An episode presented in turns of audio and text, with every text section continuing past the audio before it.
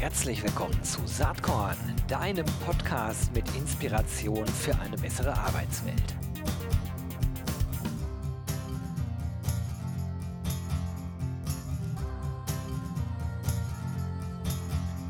Hallo und herzlich willkommen zu einer neuen Ausgabe vom Saatkorn Podcast. Heute habe ich einen spannenden Gesprächspartner dabei. Das ist Ole Tillmann. Ole ist Innovation Consultant, Business Angel, äh, Autor, so stellt er sich auf LinkedIn vor. Äh, er ist auch der Gründer und Betreiber mit seinem Team der Peak Creative Leadership GmbH in Berlin. Ole, herzlich willkommen hier im Podcast. Vielen Dank, Gero ich finde ja erstmal spannend, was du so alles machst. Wenn man äh, auf LinkedIn schaut, wie du dich da so vorstellst, dann stellt man ganz schnell fest, ein äh, Mann mit vielen Interessen, ähm, der auch in vielerlei Hinsicht äh, beruflich aktiv ist. So ein paar äh, Eckdaten habe ich äh, äh, gerade schon benannt. Ähm, du bist ja, glaube ich, von der Ausbildung her Journalist, ne? oder? Mhm, ja, also ich habe eine journalistische Ausbildung gemacht an der Adolf Grimme Akademie und das war damals im Zuge meiner Moderationstätigkeit für RTL. Ich habe für RTL ein paar Jahre als Moderator für Top of the Pops gearbeitet und alle Jugendformate gemacht. Im Zuge dessen bin ich dann ausgebildet worden. Ansonsten bin ich ähm, Later Schauspielcoach. Das ist so noch mein Background. Sehr cool. Voll schade, dass das jetzt nur ein Podcast ist äh, und nicht ein Vodcast, äh, weil wahrscheinlich würden nicht ja viele äh, kennen und denken, ja, Moment, den kenne ich doch irgendwoher. Ja, Top of the Pops. Ist auch schon ein paar Jahre her, ne? Ja, ist meine erste Karriere. Die ist mittlerweile ja, 16, 17 Jahre her. Warum hast du damals aufgehört? Hm, ich habe, ja, also ich, ich fand das zwar immer ganz spannend, was ich da gemacht habe und das Glück gehabt zu haben, dort auch als Moderator zu arbeiten. Aber ich konnte mir nicht vorstellen, ähm, so etwas mein ganzes Leben zu machen. Und habe gedacht, ich muss mich noch mal weiter fortbilden und habe, äh, weil ich auch mal als Schauspieler gearbeitet habe, parallel, mich dazu entschieden, dann eine Schauspielausbildung zu machen. Ich stand mhm. so zwischen Medienökonomie studieren und Schauspiel weiter vertiefen und habe mich dann äh, für Schauspiel entschieden und habe eine Schauspiel-Coaching-Ausbildung obendrauf gesetzt und dann jahrelang die Sprecherinnen und Sprecher der TED-Conference in Berlin, München und Hamburg für ihre Auftritte vorbereitet. Super. Hintergrund Storytelling für die Bühne und äh, habe denen auch dabei geholfen, ihr ganzes Design zu machen für die Slides und alles, was dazugehört. Und äh, vor dem Hintergrund habe ich dann äh, auch meine Firma Peak gegründet, eine Design- und Innovationsberatung, war auch am Hasso-Plattner-Institut an der School of Design Thinking im Coaching-Team und habe dort äh, die Studierenden ausgebildet in der Design Thinking-Methode. Und das Ganze habe ich dann zusammengeführt habe dann Storytelling und Design Thinking zusammengeführt für die Gestaltung von ähm, Pitch-Präsentationen und habe eine Methodik entwickelt, mit der sich Präsentationen besser, einfacher entwickeln lassen. Und das ist im Prinzip das, was ich momentan auch mit meiner Firma Peak mache. Mitarbeiterfortbildung in diesem Bereich. Cool. Gibt auch ein Buch dazu, ne? Beyond the Obvious heißt es. Ja, korrekt. Das habe ich ähm, bis 2019 geschrieben, habe insgesamt zwei Jahre dafür gebraucht. Und die Idee war, ich auch, wie ich eben gesagt habe, eben jahrelang auch im Design Thinking Bereich schon gearbeitet hatte, äh, habe ich gedacht, das ist super, was da für Ideen entstehen in den Design Thinking Teams. Und die, ich finde die Methode auch wirklich gut, valide, substanziell. Aber viele dieser Ideen sind nachher für externe Geldgeberinnen und Geldgeber nicht verständlich gewesen. Mhm. Also die Präsentation war nicht so richtig klar auf den Punkt. Und dann habe ich äh, gedacht, okay, das Design Thinking ist eine Methode, so wie Malen nach Zahlen. Und eigentlich müsste man diesen Teil am Ende, dann, wenn es darum geht, die Ideen zu kommunizieren, auch nochmal genauso strukturiert aufbereiten, ähm, dass die Teams da auch nach Malen nach Zahlen dann zu guten Präsentationen kommen. Und das habe ich entwickelt und das ist mein Buch. Ich nenne die Methode Agile Presentation Design und das ist eins meiner Fortbildungsformate. Jetzt hast du gerade einen Käufer deines Buches gewonnen. Ich kenne es nicht, muss ich zugeben, aber hört sich so spannend an, da ich auch immer wieder Präsentationen äh, äh, schreiben muss und auch Spaß dran habe. Also gibt ja viele, die irgendwann äh, ab einem bestimmten Hierarchielevel sich nicht mehr selber hinsetzen. Da gehöre ich nicht zu, mache das super gerne selbst. Da kann ich bestimmt richtig was von lernen. Also, Beyond the Obvious. sorry, dass ich, äh, sorry, ich wollte gerade was sagen. Ja, äh, gerne. Ich, ich halte es für sehr wichtig, dass man egal in welchem Hierarchielevel oder auf welchem Hierarchielevel man sich bewegt, dass man weiterhin die Autorin oder der Autor seiner Präsentation bleibt. Weil für mich sind diese Präsentationen strukturierte Denkprozesse ja, oder das Ergebnis von strukturierten Denkprozessen. Und das kann man nicht outsourcen. Das kann man nicht an jemand anders abgeben und dann äh, überzeugend präsentieren. Das funktioniert nicht. Und deswegen bin ich der festen Überzeugung, das muss man eigentlich auch als Führungskraft wieder insourcen und selber machen, auch wenn das zeitintensiv ist. Aber der Prozess des Entwickelns der Präsentation ist auch ein Konzeptionsprozess. Und deswegen ähm, sollte man eigentlich diese Chance nicht vertun und äh, das nicht irgendwie an Assistentinnen oder Assistenten abgeben. Ja, ich sehe das ähnlich wie du. Jetzt interessiert mich sozusagen äh, in den Feinheiten dieser Thematik. Bezieht sich das bei dir nur auf die, in Anführungsstrichen, nur auf die Storyline? Also was will ich gedanklich da erzählen? Wie baut das aufeinander auf? Weil ich kann ja auch eine Storyline schreiben und dann äh, einem Kreativen, einer Kreativen sagen, bitte setz das mal für mich in Bildern um. Für mich ist das mhm. schwierig. Ich brauche auch die Bilder, äh, also ich, ich muss das komplett machen. Ähm, aber man kann ja auch arbeitsgeteilt vorgehen, oder? Ja, man kann arbeitsgeteilt vorgehen, aber wie du gerade eben richtig sagtest, die Storyline, die muss man erstmal selber unterschreiben. Also das Skript, das muss man selber haben. Und natürlich kann man das auch wiederum abgeben an Menschen, die einem das dann zutragen. Aber man muss sich dann zumindest die Mühe machen, sich wieder reinzuarbeiten, zu gucken, ob das wirklich die Story ist, die man erzählen will. Und zwar auch im Detail. Und dann kann man das natürlich auch wieder rausgeben und von Visualisierungsprofis, von Grafikdesignern dann auch umsetzen lassen. Aber auch hier gilt es, man muss das Resultat wieder nehmen und auch wieder mit dem Skript verzahnen.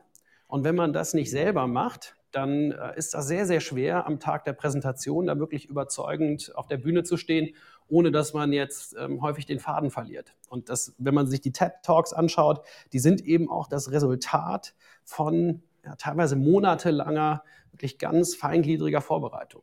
Hm. Spannend. Machst du das heute eigentlich auch noch, diese TED Talk Vorbereitung?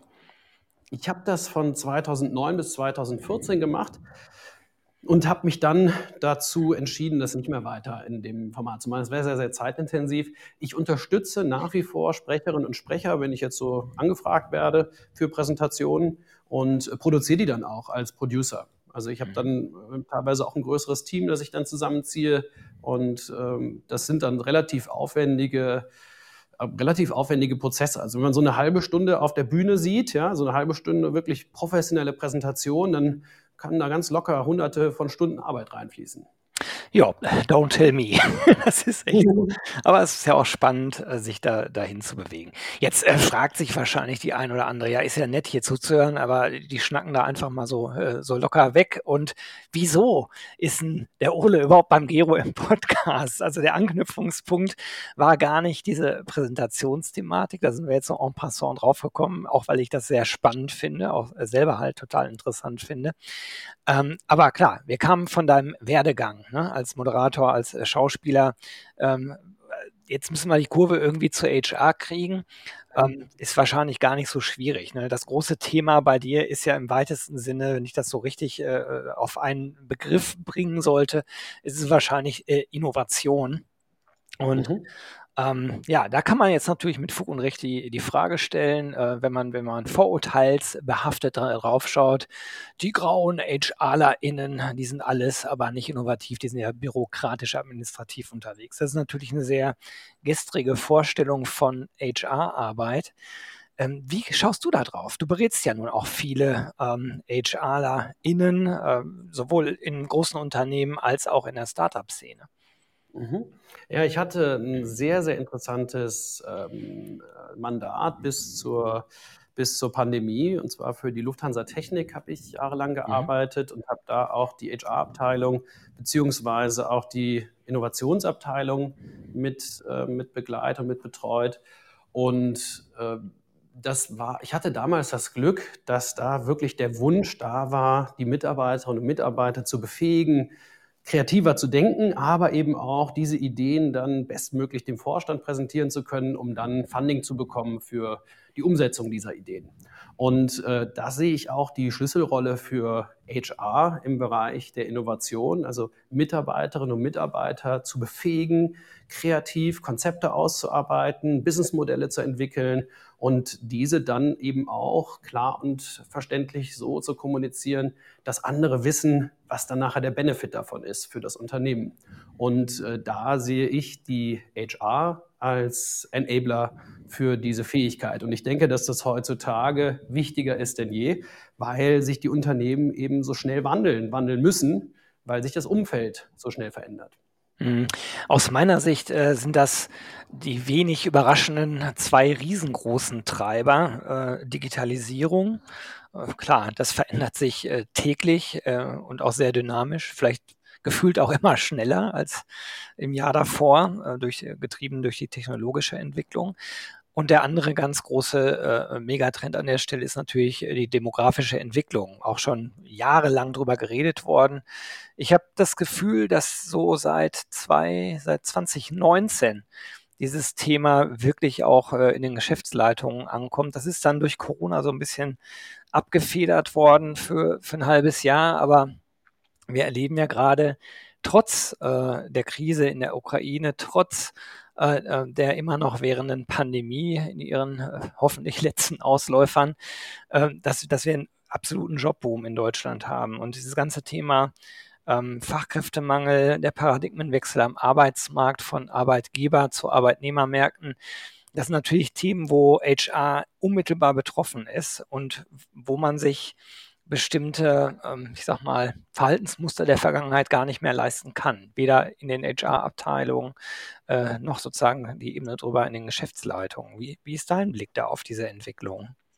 Ja, ich denke, wir werden auf diese Zeit der Pandemie zurückschauen, wahrscheinlich so in zehn Jahren und werden uns denken, boah, das war ja ein richtiger Innovationstreiber. Mhm. Jetzt können wir aber auch, denke ich, von Glück sprechen, wenn man das überhaupt vor dem Angesicht natürlich der Opferzahlen machen kann. Aber ähm, von Glück sprechen, dass wir ähm, die, dass die Digitalisierung schon so weit fortgeschritten war, als das mit der Pandemie losging. Absolut. Und dass äh, jetzt auf einmal IT-Abteilungen dazu gezwungen waren, ihre Sicherheitskonzepte zu überdenken.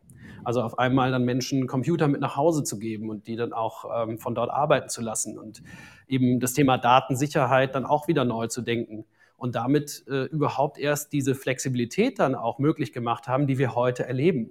Und ich denke, wäre die Pandemie schon im vergangenen Jahr vorbei gewesen, dann äh, wären wir vielleicht wieder zurück in eine Arbeitswelt gekommen, die der entsprach, die vor der Pandemie vorherrschte.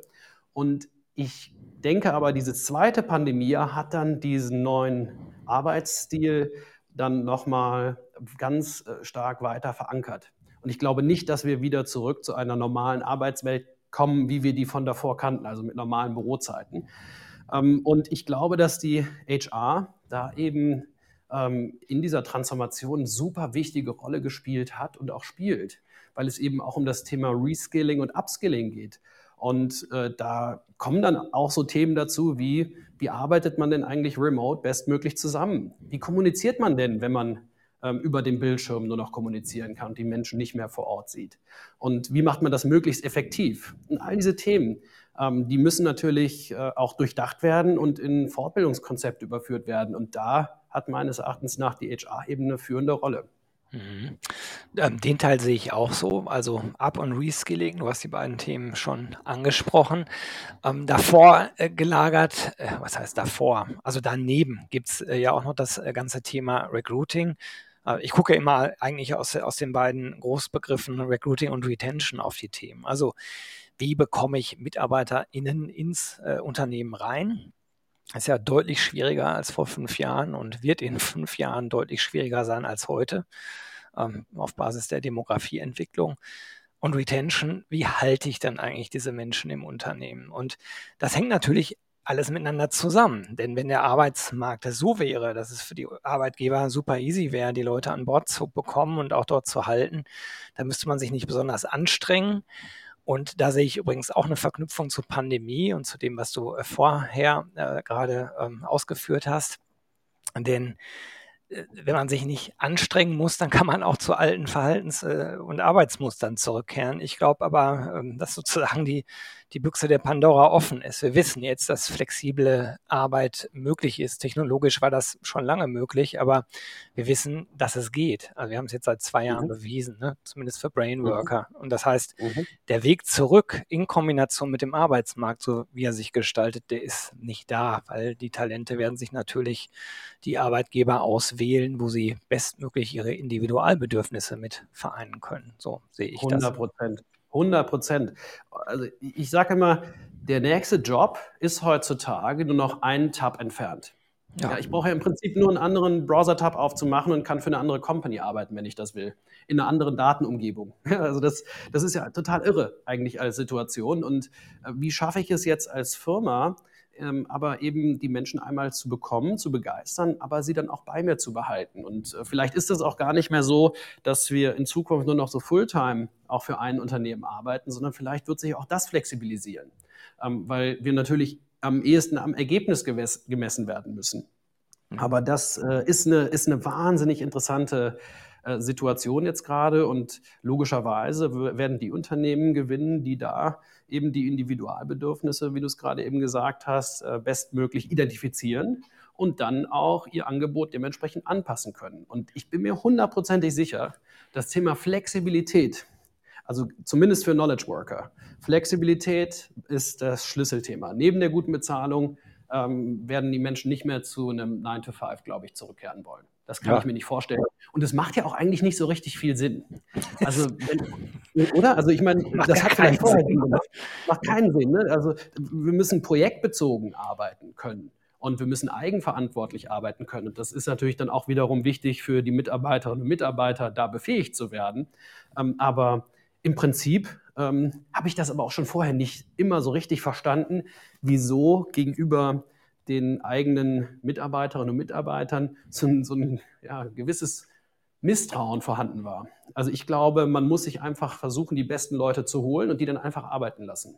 Ich weiß von, äh, ich weiß von, einem, ähm, von einem Freund von mir, der äh, ein Robotikunternehmen ähm, gegründet hat, schon vor ein paar Jahren in Freiburg. Der ist von Google aufgekauft worden und ist dann äh, in Silicon Valley übergesiedelt. Und ich habe den dann dort getroffen vor Ort wir sind über den Campus gelaufen und dann sagt er zu mir, also ich bin jetzt seit irgendwie drei, vier Jahren hier, mir hat noch niemand gesagt, was ich tun soll. Mhm. Der hat einfach komplett, also die, die haben den einfach geholt, weil die wussten, er hat das Talent, haben den reingenommen und dann haben die den arbeiten lassen. Und der war dann im Endeffekt für das Projekt Google Cardboard ähm, zuständig. Das war diese, diese VR-Brille von Google aus Pappe. Mhm. Ah, ja. Und ähm, der hat es geschafft, innerhalb von drei Monaten 100.000 Stück davon zu produzieren und äh, die dann auch auf die Developer Conference mitzubringen. Die ist dann dort als äh, Projekt mit vorgestellt worden. Aber das ist eben, sage ich mal, ist auch schon ein paar Jahre her, aber das war eben Vorbote dessen, was meines Erachtens nach heutzutage genauso wichtig ist. Totales Vertrauen in die Eigenverantwortlichkeit und die Fähigkeiten der Menschen, aber dann natürlich dem entgegengesetzt, ähm, die Mitarbeiterinnen und Mitarbeiter müssen sich ihre Aufgaben, ihre Ziele eben auch ähm, dann selber holen und äh, klar definieren und dann zusteuern. Das hört sich so einfach an. Ich glaube, dass das extremst anspruchsvoll ist und ich glaube darüber hinaus, dass gar nicht jeder Mensch so arbeiten möchte. Ne? Also der Kollege, von dem du gerade berichtest, und ich bin mir ganz sicher, du selber mit deiner äh, Biografie bist auch so ein Typ. Ich selber würde mich auch so einschätzen. Ich freue mich, wenn ich Freiräume füllen kann mit dem, was ich tue. So, und mhm. das, es gibt halt Typen, die und auch Typinnen natürlich, die so sind und so denken.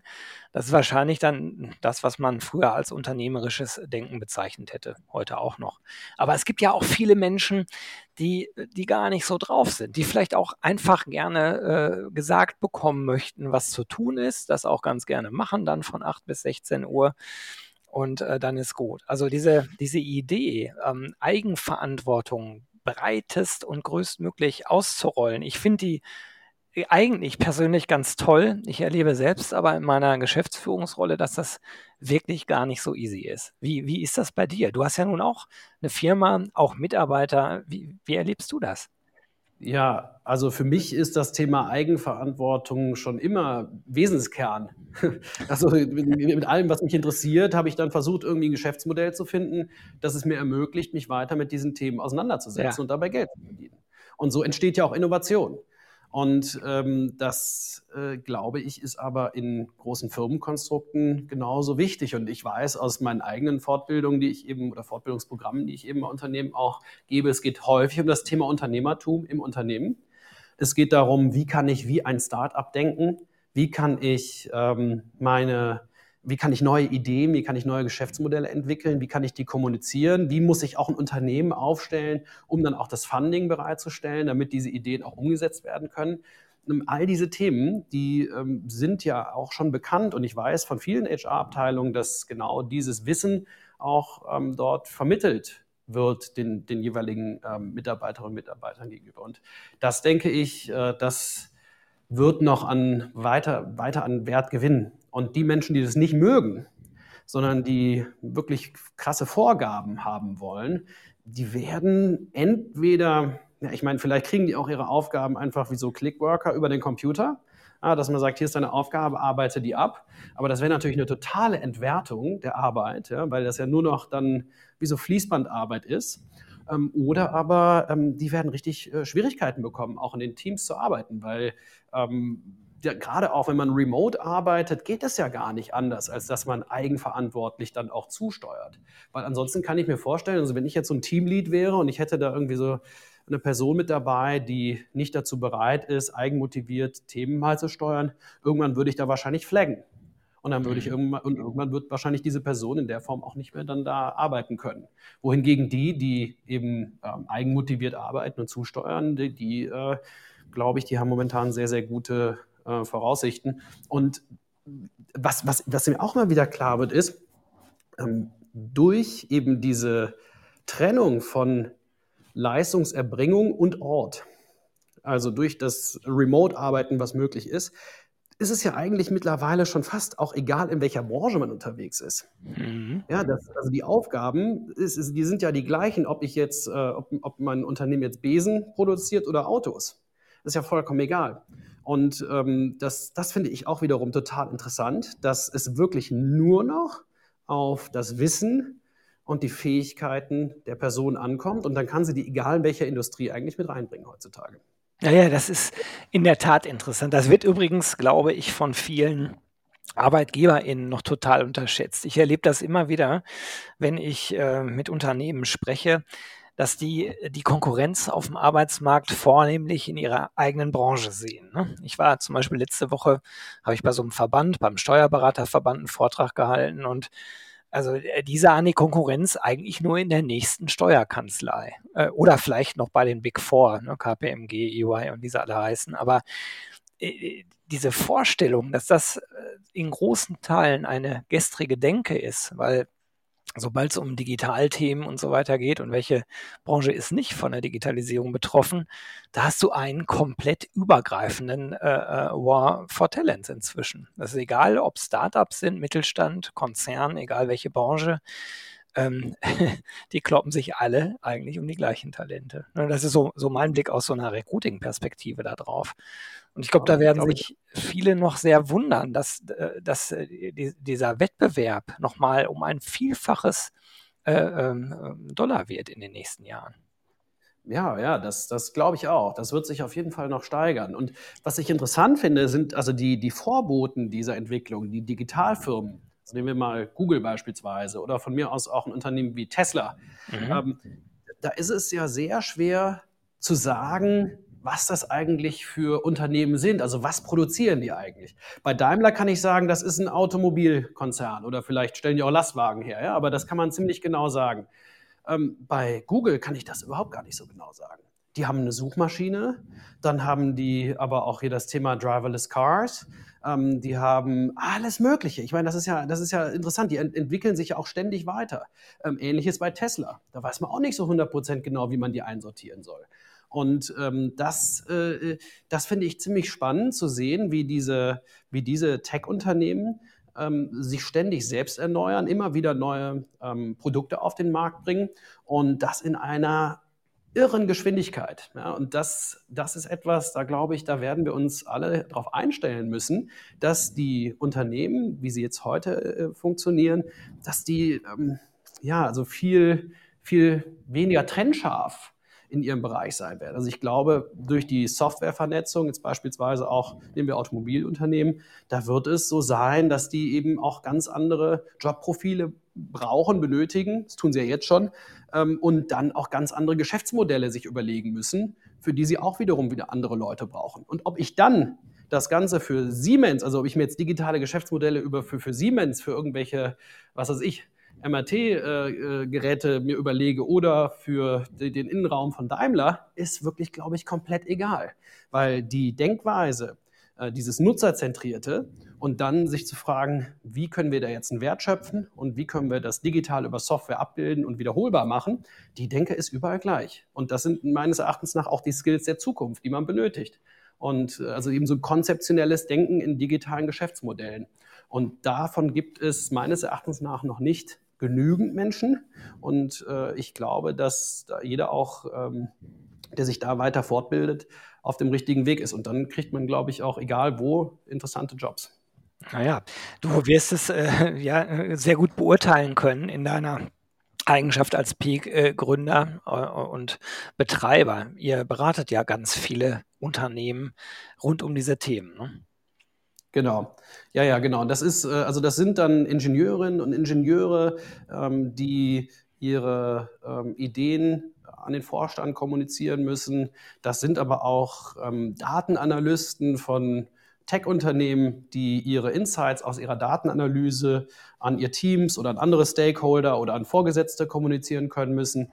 das sind eben genau Menschen, die über so ein Skillset verfügen und die, äh, genau, da sieht man, dass das alles immer stärker verschwimmt. Und ich glaube, das ganze Thema Datenanalyse, das ist sowieso, also Datenanalyse und Datenvisualisierung, damit sind wir wieder beim Thema Kommunikation und. Präsentation, das wird, das ist überall wichtig. Es ist wirklich egal, was ich mache, ob ich irgendwo ein Warehouse baue, ja, und dafür einen Kostenplan erstellen muss und äh, den kommunizieren muss, äh, und da, äh, oder ob ich äh, ein Auto produziere. Es ist vollkommen egal. Die Fähigkeiten sind die gleichen. Und bei mir in meiner, äh, meine Hypothese ist, im Endeffekt ist jedes Konzept eine Präsentation. Und ich muss meine Konzepte immer in die Kommunikation denken, weil ich ja andere Leute davon überzeugen muss, dass es sinnvoll ist, das zu tun, was ich davor habe. Und das geht nun mal nur, indem ich das denen auch kommuniziere. Und dafür kann ich denen nicht einfach irgendwie so ein Excel-Sheet hinknallen und sagen, komm, jetzt äh, find das mal selber raus, sondern ich muss ein Narrativ entwickeln. Und dieses Narrativ, das muss ich dann möglichst überzeugend innerhalb von kurzer Zeit kommunizieren. Und das ist etwas, auch hier wieder, das ist vollkommen egal, in welcher Branche man das macht. Also, wen das interessiert, der kann auf jeden Fall auf der Peak-Seite weiterlesen oder auch einen Workshop dazu buchen. Das werde ich natürlich verlinken. Ähm, ich hätte Lust, jetzt noch eine halbe Stunde weiter zu reden. Das ist unheimlich spannend, was du zu sagen hast, äh, Ole, aber wir kommen schon leider ans Ende dieser Session. Was mich nochmal äh, äh, interessiert ist, ähm, was dich vielleicht selbst in letzter Zeit inspiriert hat. Du bist ja jemand, der sehr viel mitbekommt. Vielleicht hast du irgendeinen Tipp den du äh, den Saatkorn-HörerInnen mit auf den Weg geben möchtest? Na klar, also ich interessiere mich unheimlich für das Thema Neuroscience und äh, Sozialpsychologie. Und äh, ich bin jetzt vor knapp einem halben Jahr über Andrew Huberman gestolpert, vom Huberman Lab, ähm, Stanford University. Und äh, Andrew Huberman macht viel Forschung zum Thema ähm, ja, Atmung, aber auch äh, sonstige psychologische Vorgänge. Und äh, den kann ich nur empfehlen, mal den auf äh, YouTube zu suchen und auch den Podcast sich von dem anzuhören. Das ist unheimlich gut, weil ich glaube, das ganze Thema emotionale Intelligenz und die Fähigkeit, sich heutzutage emotional zu regulieren, weil eben so viel um uns herum passiert, ja. Also ich glaube, diese Fähigkeit, die ist immens wichtig, ähm, die muss man trainieren wenn man gesunde Beziehungen zu anderen Menschen aufbauen will. Und gerade jetzt so in dem ganzen Remote-Setup ist das ja nochmal ein bisschen schwerer geworden, weil man eben nicht mehr einfach so in die Leute reinstolpert, sondern wir müssen jetzt über äh, Videokonferenzen oder Telefonate diese Beziehung aufbauen, teilweise zu Menschen, die wir noch nie in unserem Leben gesehen haben ähm, und äh, die wir noch nie getroffen haben. Trotzdem müssen wir mit denen jetzt in Teams zusammenarbeiten. Und ich bin der Überzeugung, ähm, dass die Fähigkeit, sich zu fokussieren, sich zu regulieren, dass die notwendig ist, äh, zu erlernen, um dann eben auch effektiv mit anderen zusammenarbeiten zu können. Und Andrew Huberman hat dazu unheimlich viele interessante Insights, die er teilt. Also das inspiriert mich gerade. Mega spannend, werde ich verlinken. Und ähm, diesen Inspirationstipp, den gab es bisher auch noch nie. Und lustigerweise, jetzt hat ja keiner unser Kennenlernen oder Vorgespräch mitbekommen. Wir haben ja genau das gemacht, die letzte halbe Stunde. Teams hat nicht geklappt, also alles nur über äh, quasi Telefon oder Podcast gemacht. Ja, aber ist das nicht cool, Gero? Ist das nicht cool, wenn du das mal überlegst, ja. ja, was da möglich ist? Du, wir zwei, wir könnten jetzt hier noch eine halbe Stunde weitermachen, lernen uns besser kennen, überlegen, welche Schnittmengen haben wir und wir könnten äh, anfangen zu kollaborieren und gemeinsam Ideen in die Welt setzen, ohne dass wir uns ein einziges Mal dafür wirklich physisch treffen müssten. Ja, ich finde es auch völlig faszinierend, muss ich echt sagen. Faszinierend, faszinierend. Du, an dieser Stelle sage ich aber jetzt erstmal ganz, ganz lieben Dank, dass du dir Zeit für Saatkorn genommen hast. Äh, ganz, ganz spannend, was du da machst mit Peak. Und äh, ich hätte mit dir auch super gern jetzt noch weitergeredet. Vielleicht machen wir irgendwann mal Folge 2. Ich habe noch viele Fragen im Kopf, aber wir wollen jetzt hier äh, sozusagen die Länge nicht sprengen. Also ganz lieben Dank, dir weiterhin viel Spaß und Erfolg und bis bald, Ole. Dankeschön, Gero. Tschüss. Tschüss.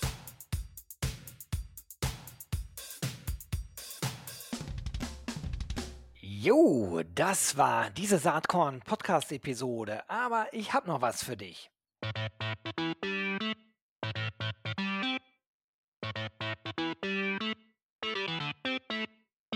Denn ich schätze, dir geht's genau wie mir. Du hast doch auch keinen Bock mehr, die ganzen netten, inspirierenden, spannenden Menschen aus unserer Recruiting-Community immer nur auf Zoom oder auf irgendeinem Bildschirm zu sehen, oder? Ich würde sagen, uns beiden kann geholfen werden. Und zwar am 14. und 15. Juni 2022 in Berlin. Da findet nämlich das RC22 Festival statt. Unter anderem mit Kaba Yonossi, mit Fissmann Personalvorständin Frauke von Poirier, mit der Professorin, Aufsichtsrätin und Gründerin Dr. Jasmin Weiß oder mit dem US-Bestseller-Autor John Strelecki. Am besten gehst du mal direkt auf die Webseite www.rc22.de. Da findest du alle bisher feststehenden SpeakerInnen und es gibt auch Early Bird Tickets. Würde mich total freuen, wenn wir uns da treffen. Alles Liebe und bis bald live und in Farbe. Tschüss.